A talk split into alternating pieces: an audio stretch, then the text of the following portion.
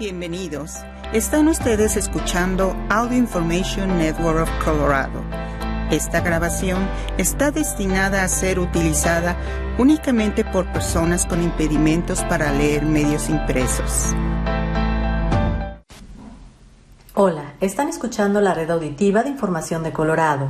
Gracias por acompañarnos en ARP en español. Soy Diana Navarrete. Comenzamos. Política Defensa de tus Derechos. Ley histórica para reducir los precios de los medicamentos recetados se promulgó. La directora ejecutiva de ARP agradece la aprobación y dice que la medida brindará alivio a millones de personas. El presidente Joe Biden firmó la Ley de Reducción de la Inflación del 2022 el 16 de agosto. Esta ley histórica ayudará a millones de beneficiarios de Medicare a poder costear mejor los medicamentos que tanto necesitan y millones más personas en el país podrán pagar sus primas de la ley del cuidado de la salud a bajo precio. Esta ley finalmente cumple una promesa que se le hizo al pueblo de Estados Unidos durante décadas, al permitir que Medicare negocie los precios de los medicamentos recetados, dijo Biden, quien estuvo rodeado por varios senadores y miembros de la Cámara de Representantes y un público que incluyó a secretarios de gabinete, personal y partidarios en el comedor estatal en la Casa Blanca. Debido a esta ley, Biden dijo, los adultos mayores pagarán menos por sus medicamentos recetados y 13 millones de personas continuarán ahorrando un promedio de 800 dólares al año en seguro de salud, porque la ley amplía los subsidios de las pólizas de la ley ACA. Dado que la mayoría de los legisladores están fuera de Washington, D.C., en un receso de agosto se ha programado una ceremonia de firma celebratoria para el 6 de septiembre en la Casa Blanca. Además de sus componentes del cuidado de la salud, la ley extensa incluye algunos elementos de la iniciativa Build Back Better de Biden, incluidas las inversiones en soluciones de energía y del clima, y hace varios cambios en la ley tributaria corporativa. ARP ha luchado arduamente para reducir los precios de los medicamentos recetados durante décadas, dijo en un comunicado la directora ejecutiva de ARP, Joanne Jenkins, después de la firma de la ley. Este es uno de los problemas más importantes que afectan a las finanzas de los adultos mayores en todo el país, en todos los ámbitos políticos. Hemos hecho que nuestra voz sea clara y alta. Los precios de los medicamentos han estado fuera de control y ya es suficiente. La nueva ley se aprobó en el Senado de Estados Unidos el 7 de agosto con un voto de 51 a 50 y la vicepresidenta Kamala Harris rompió el empate. Luego, la medida se aprobó en la Cámara de Representantes con una votación de 220 a 207 el 12 de agosto. También se incluye una extensión de tres años de los subsidios ampliados y otras mejoras financieras que se incluyeron primero en el Plan de Rescate de Estados Unidos, que ayudan a reducir los costos de los planes de seguro médico de la ley ACA. Estos subsidios son especialmente importantes para las personas de 50 a 64 años, quienes pagan hasta tres veces más por su seguro. El abarcador proyecto de ley también invertiría en proyectos de energía y cambio climático, y haré una serie de cambios en la ley de impuestos corporativos. Al aprobar la ley de reducción de la inflación, el Congreso ha cumplido con décadas de promesas de reducir el precio de los medicamentos recetados, dijo Jenkins. Añadió, los adultos mayores nunca deberían tener que elegir entre pagar por medicamentos que necesitan o cubrir otros gastos indispensables como los alimentos o el alquiler.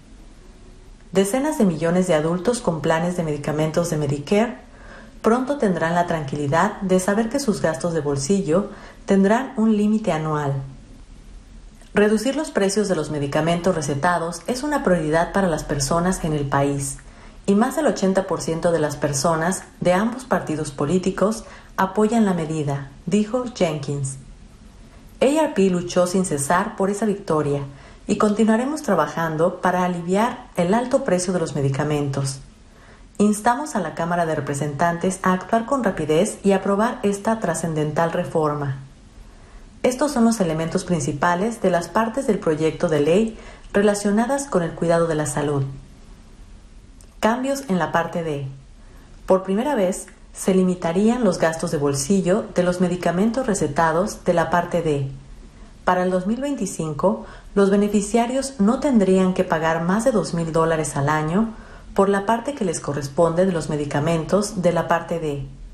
A partir de enero, la mayoría de las vacunas serían gratuitas en Medicare. Las primas de la parte D no podrían aumentar más del 6% anual hasta al menos el 2029. El límite de ingresos para que los beneficiarios puedan recibir un subsidio para ayudar a pagar los gastos de bolsillo de la parte D se aumentaría del 135% del nivel federal de pobreza, 18.347 dólares para una persona en el 2022, al 150%, 20.385 dólares para una persona en el 2022. Negociación de los precios de los medicamentos. El secretario de Salud y Servicios Humanos estaría autorizado a comenzar a negociar los precios de 10 medicamentos recetados de alto costo en el 2023. Los precios negociados entrarían en vigor en el 2026 para los medicamentos de la parte D de Medicare y en el 2028 para los medicamentos cubiertos por la parte B de Medicare. La cantidad de medicamentos cuyo precio se negociarían en nombre de Medicare aumentaría en los años siguientes y para el 2029 un total de 60 medicamentos estarían sujetos a precios negociados. Reembolso por inflación. A partir de octubre de este año, si el precio de un medicamento recetado de la parte D aumentara más que la tasa de inflación general, el fabricante del medicamento tendría que reembolsar a Medicare la cantidad del aumento que supere la tasa de inflación. Los reembolsos por aumentos de precios que superen la tasa de inflación de los medicamentos cubiertos por la parte B de Medicare generalmente infusiones en el consultorio, como en el caso de los medicamentos contra el cáncer, comenzarían en enero. Se extenderían los subsidios de la ley ACA. Para las personas que compran su seguro de salud a través de los mercados de la ACA, la ley ampliaría el subsidio federal de primas y otras mejoras financieras realizadas bajo el Plan de Rescate de Estados Unidos hasta el 2025. Para las personas de 50 a 64 años, estos subsidios proporcionan un ahorro promedio de más de 950 dólares al año y todos los consumidores continuarían pagando no más del 8.5% de sus ingresos en primas de seguro de salud de la ACA. Hogar y familia, casa y jardín, Aumento en la demanda de helados, sabores tradicionales siguen encabezando la lista. Los helados de chocolate y de vainilla siguen siendo los favoritos, pero algunos ingredientes inusuales están ganando la popularidad. Hace calor, hay una pandemia, y es posible que las personas estén recurriendo a los helados en parte para sentirse reconfortadas.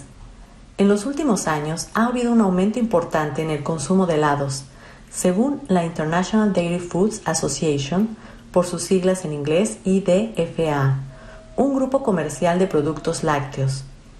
La persona promedio en Estados Unidos consume alrededor de 22 libras de helado por año y los consumidores quieren más. Vimos que las ventas minoristas de helado realmente se dispararon durante la pandemia, comenta Matt Herrick, vicepresidente senior de Comunicaciones y Asuntos Públicos de la IDFA. Las ventas han crecido entre el 30 y el 40% desde el comienzo de la pandemia, dice. El Ice Cream Index es un estudio de tendencias y preferencias de los consumidores que realiza la empresa de investigaciones Top Data. Recientemente halló un aumento del 29% en las compras de helados en línea este año en comparación con el año pasado. Eso podría deberse en parte a la mayor cantidad de compras de alimentos que se hacen en línea. Un informe reciente del Digital Economic Index de Adobe halló que las compras en línea de productos de supermercado dieron un salto al inicio de la pandemia y esa modalidad de compra ha continuado creciendo desde entonces. La gran demanda de helados es el motivo por el que los fabricantes de helados del país producen más de 1.300 millones de galones por año según la IDFA. Los sabores favoritos de helado. 1. Chocolate. 2. Crema y galletas. 3. Vainilla. 4. Fresa. 5. Chispas de chocolate. 6. Masa de galletas. 7. Nuez con mantequilla. 8. Vainilla francesa. 9. Chispas de chocolate y masa de galletas. Y 10. Caramelo y caramelo salado. El primer postre helado dulce hecho con leche se creó para los emperadores de la dinastía Tang, quienes gobernaron China desde, desde 618 hasta 907 después de Cristo, según Tori Abbey, autora del blog de comida The History Kitchen. Mezclaron leche y harina y le dieron sabor con alcanfor. Una delicia similar al helado surgió más tarde en Italia y en Inglaterra, pero según la IDFA, el helado realmente se hizo popular en el siglo XVII, cuando un café de París ofreció un postre frío cuya receta incluía leche, crema, mantequilla y huevos. Hoy, los sabores clásicos siguen reinando. Chocolate, galletas y crema, vainilla, fresa y chispas de chocolate son actualmente los cinco sabores favoritos del país, de acuerdo con la IDFA. Sin embargo, los perfiles de nuevos sabores como caramelo salado están avanzando posiciones en la lista. Los sabores picantes o con especias como chili o cúrcuma o que incorporan canela o cardamomo o incluyen licores están ganando popularidad. Vemos que se incorporan diferentes sabores e ingredientes de todas partes del mundo, dice Herrick. Las empresas que fabrican helados especiales como Ben Jerry's Bluebell, Jenny's o Hagen Dazs, con frecuencia hallan que sus clientes buscan algo un poco más interesante que lo tradicional. En Ben Jerry's, sabores como Cherry Garcia, Chocolate Chip Cookie Dough, Chocolate, Chocolate Fudge Brownie, American Dream, Half Bake y Fitchwood han sido de los mejores en venta durante años. Pero las preferencias están cambiando, dice Sarah Fiedler, especialista o gurú de sabores de la empresa. Tonight Dove, tanto el helado como la versión no láctea, está entre los 10 primeros puestos en este momento, dice. Strawberry Cheesecake también ha ganado mucha popularidad este último año. Los congeladores de los supermercados están repletos de opciones que van mucho más allá del helado de vainilla. Bluebell tiene oatmeal cream pie y strawberry lemonade. Jenny's ofrece butterscotch popcorn y watermelon taffy y chocolate shop de Wisconsin. Creó un sabor llamado Exhausted Parent, padre exhausto, un helado de café expreso con un toque de bourbon y remolinos de chocolate oscuro. Los gustos están evolucionando. ¿A qué se deben los cambios de las preferencias? Las tendencias en helados son influidas por los mismos factores que muchos otros alimentos y postres, dice Russell Lilly, gerente general de helados para Norteamérica de Unilever, propietaria de las marcas Breyers, Magnum, Talenti, Klondike y Ben Jerry's. Los cambios demográficos pueden crear nuevas preferencias en sabores de helado, junto con las tendencias de salud y sostenibilidad. Con frecuencia, la compañía recurre a chefs y restaurantes para identificar las tendencias de vanguardia que podrían inspirar nuevos sabores, dice Lily.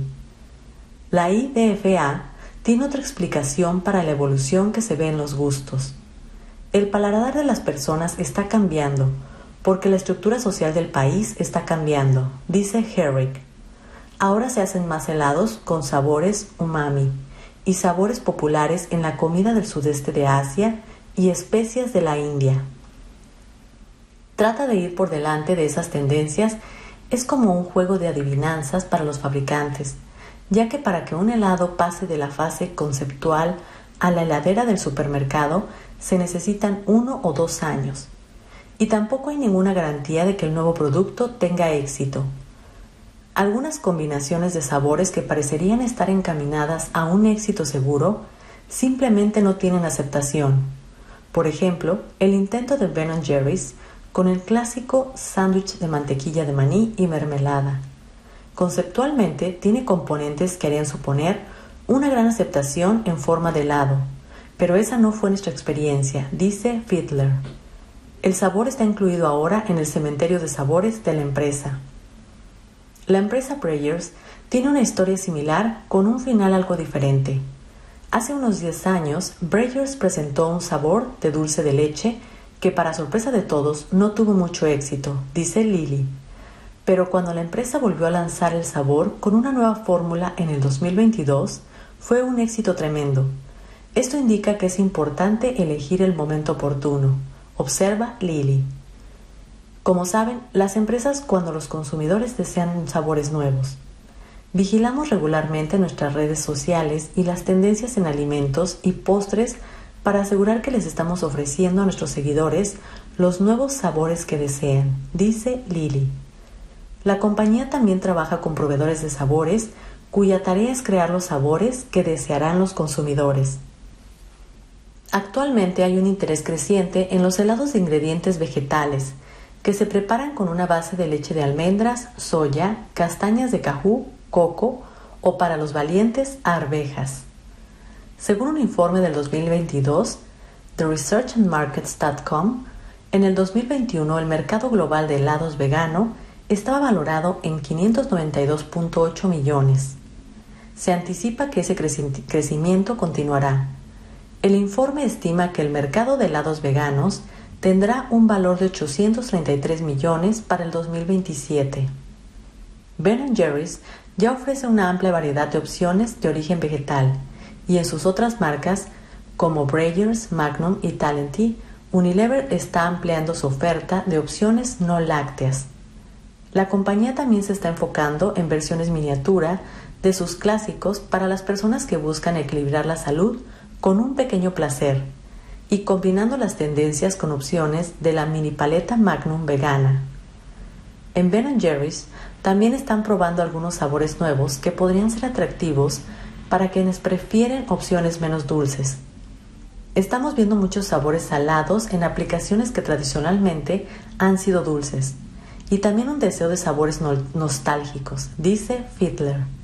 Si bien las personas siguen amando los clásicos, estamos viendo más interés en probar combinaciones nuevas e inesperadas. Para darte una idea de cuáles podrían ser esas combinaciones inesperadas, echa un vistazo a los participantes en la competencia anual sobre sabores innovadores de helados, Innovative Ice Cream Flavor Competition, de la IPIDFA, donde los sabores destacados incluyen pan de maíz con mantequilla, té de jazmín azul, licuado de mango y zanahoria y galleta de mantequilla de maní con miso. Sea cual fuera el futuro del helado, todo suena absolutamente delicioso. Trabajo, búsqueda de empleo. La discriminación por edad, un problema para encontrar empleo, concluye ARP. A muchos solicitantes de empleo se les pidió fecha de nacimiento o graduación durante la pandemia. Durante los últimos dos años, la pandemia de COVID-19 ha cambiado la forma en la que trabajan muchas personas, así como sus posibilidades de empleo. Los abundantes despidos causaron que más de 20 millones de personas perdieran su empleo en abril del 2020. El cambio repentino al trabajo a distancia obligó a millones a dominar las videoconferencias por primera vez. Ahora, la gran renuncia ha llevado a muchas personas a cambiar de empleo para obtener mejores salarios, beneficios y satisfacción personal, e incluso muchos adultos mayores se sienten tentados a desjubilarse. Sin embargo, una constante durante el rápido cambio ha sido la persistencia de la discriminación por edad. Según una encuesta de ARP Research en inglés, de 2.945 personas de 50 años, el 91% de los encuestados indicaron que la discriminación por edad contra los trabajadores mayores es común en el lugar de trabajo hoy en día. Esa discriminación ha afectado a los adultos mayores que buscan trabajo o tratan de tener éxito en sus puestos de trabajo actuales. A continuación, te mostramos algunas de las principales conclusiones de la encuesta. Uno de cada seis adultos dijo que no lo contrataron para un empleo debido a su edad. A pesar de la demanda personal, el 15% de los encuestados indicaron que su edad les impidió obtener un puesto de trabajo al que presentaron solicitud en los últimos dos años.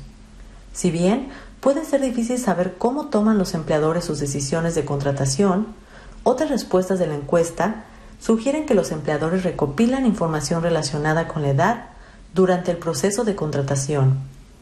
Entre los solicitantes de empleo recientes, el 53% indicaron que un empleador les pidió que dieran su fecha de nacimiento durante el proceso de solicitud o entrevista, y al 47% se les preguntó su fecha de graduación. Según las cifras de la Oficina de Estadísticas Laborales, por sus siglas BLS, los trabajadores mayores experimentan periodos de desempleo más largos que los adultos más jóvenes. En junio, alrededor del 26.5% de los solicitantes de empleo mayores de 55 años habían estado sin trabajo durante 27 semanas o más. Solo el 19.1% de las personas entre 16 y 54 años estuvieron desempleadas durante esa misma cantidad de tiempo. El prejuicio por la edad desempeña un papel principal en los niveles más altos de desempleo a largo plazo que experimentan los solicitantes de empleo mayores, observa Jennifer Schramm, asesora senior de políticas en el Instituto de Política Pública de ARP. A pesar de que los cambios estructurales que a menudo acompañan principales perturbaciones económicas pueden influir en los tipos de puestos de trabajo perdidos y, por lo tanto, en la demografía de la edad de los tipos diferentes de solicitantes de empleo. La discriminación por edad sigue siendo uno de los factores principales que impulsan los mayores niveles de desempleo a largo plazo después de los 50 años. Los prejuicios por la edad en el trabajo siguen siendo comunes. Alrededor de un tercio, 32%, de los adultos mayores que actualmente trabajan o buscan trabajo indicaron que durante los últimos dos años han escuchado comentarios negativos en el lugar de empleo sobre la edad de un compañero mayor. El 17% indicaron que han experimentado personalmente comentarios negativos sobre su edad y alrededor de uno de cada 10, 13%, se los han pasado por alto para un ascenso debido a su edad. Las víctimas de los prejuicios de la edad recurren a los amigos y la familia para obtener apoyo. Entre los trabajadores mayores que indicaron que se les negó un empleo durante los últimos dos años debido a su edad, la mayoría, 37%, señalaron que hablarían sobre ello con un familiar o amigo en lugar de un compañero de trabajo, 16%, o supervisor, 6%. Muchos encuestados expresaron que no tomarían medidas porque creen que no resolverían nada. A medida que se les dice a las víctimas de los prejuicios por la edad que expresen sus preocupaciones primero a sus supervisores, la respuesta de la encuesta sugiere que muchos no creen que hacer esto los ayudaría a abordar sus inquietudes. Muchas personas quieren leyes más estrictas para combatir la discriminación por edad. Casi 9 de cada 10 adultos mayores de 50 años indicaron que se debería proteger a las personas mayores contra la discriminación por edad en el país. Aproximadamente el mismo número, 92%, indicaron que apoyan los esfuerzos para reforzar las leyes contra la discriminación por edad.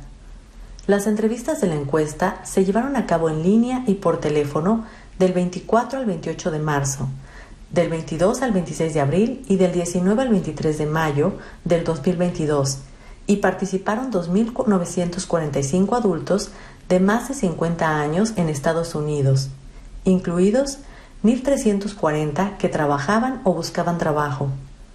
La encuesta la utilizó el Foresight 50 Plus Omnibus de NORC en University of Chicago para seleccionar a los participantes. Todos los datos se ponderan por edad, sexo, educación, raza, etnia, región y membresía de ARP. Hemos llegado al final. Esta es la red auditiva de información de Colorado. Gracias por habernos acompañado en ARP en español. Me llamo Diana Navarrete.